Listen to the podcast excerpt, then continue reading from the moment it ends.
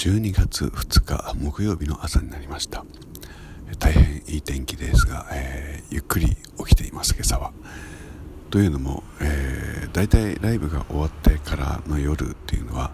えー、お店がずっとお休みだったんですけれどもようやく当たり前にやっているっていうことに気がつきましてとても久しぶりに駅前のラーメン屋っていうところに寄ってみたんですけれどもそれがこれ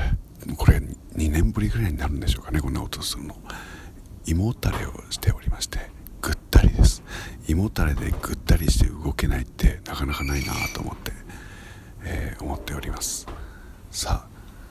これからまた今日からやるべきことはあさっての忘年会、えー、発表会というものの準備に入るところです、